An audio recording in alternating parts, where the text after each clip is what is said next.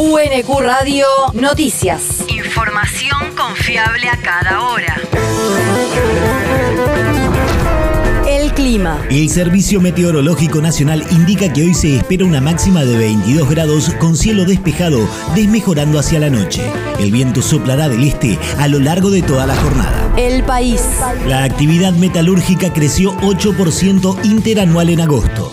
Según un informe elaborado por la Asociación de Industriales Metalúrgicos, el rubro acumuló un crecimiento del 7,5% en los primeros ocho meses del año, superando los registros del mismo periodo de 2019. Los sectores que más traccionaron el alza respecto de agosto del año pasado fueron carrocerías, remolques y semirremolques, equipamiento médico y equipos y aparatos electrónicos que mostraron aumentos bastante por encima del promedio general. La región. Comenzó la campaña de vacunación contra el sarampión, rubiola, paperas y polio. Se inició el sábado y está destinada a la inmunización de niños y niñas de entre 1 y 4 años en la provincia de Buenos Aires. El operativo se extenderá hasta el próximo 15 de noviembre y busca alcanzar a 840.000 infantes y como las del coronavirus, las aplicaciones se pueden hacer en forma simultánea.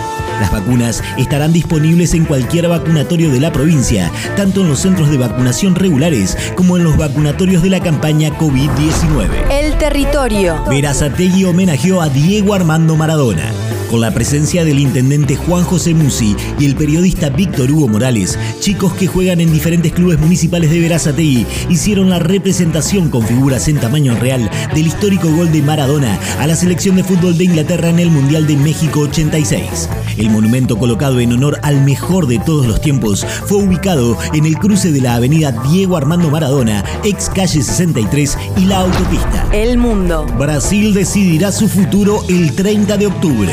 Luego del triunfo del expresidente Luis Ignacio Lula da Silva, con cerca del 48% de los votos sobre el 43% del actual mandatario Jair Bolsonaro, la población del vecino país deberá esperar 28 días para dirimir quién ocupará la primera magistratura en segunda vuelta con resultados que expusieron la alta polarización existente en las elecciones que se realizaron ayer. El escrutinio mostró que los restantes 11 candidatos a la presidencia solo llegaron a sumar el 9% entre todos. La universidad. La Academia Nacional de Bellas Artes distinguió a Mederico Febre. En sesión plenaria, el ente designó al arquitecto responsable de la adecuación de la Fabril Financiera para transformarse en la sede de la Universidad Nacional de Quilmes, académico de número, para ocupar el sitial número 32 denominado Alberto Previch. El acto de incorporación académica se realizó en la sede de la Academia Nacional de Bellas Artes, donde el arquitecto Febre disertó sobre las reflexiones sobre la belleza actual de la arquitectura. Tenemos nuestro hermoso plan maestro de obras, que tiene toda una trayectoria arquitectónica. Alfredo Alfonso, rector de la Universidad Nacional de Quilmes. Y ayer Mederico Febre, el arquitecto eh, que ha constituido las ideas de toda esta universidad, en gran medida ha recibido, eh, ha ingresado como miembro de número en la Academia Nacional de Bellas Artes. Somos una integración importante de trabajadores y trabajadoras que piensan, que articulan y que también son reconocidos por sus pares en distintos momentos.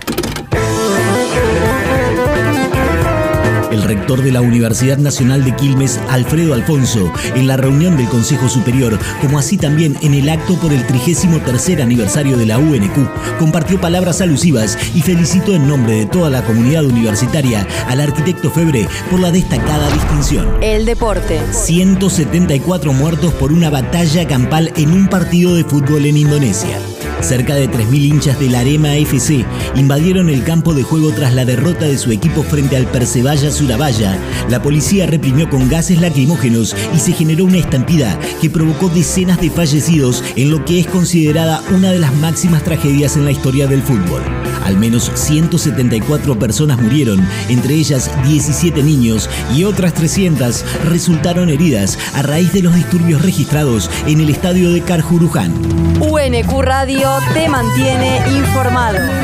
Información confiable a cada hora. UNQ Radio, la radio pública.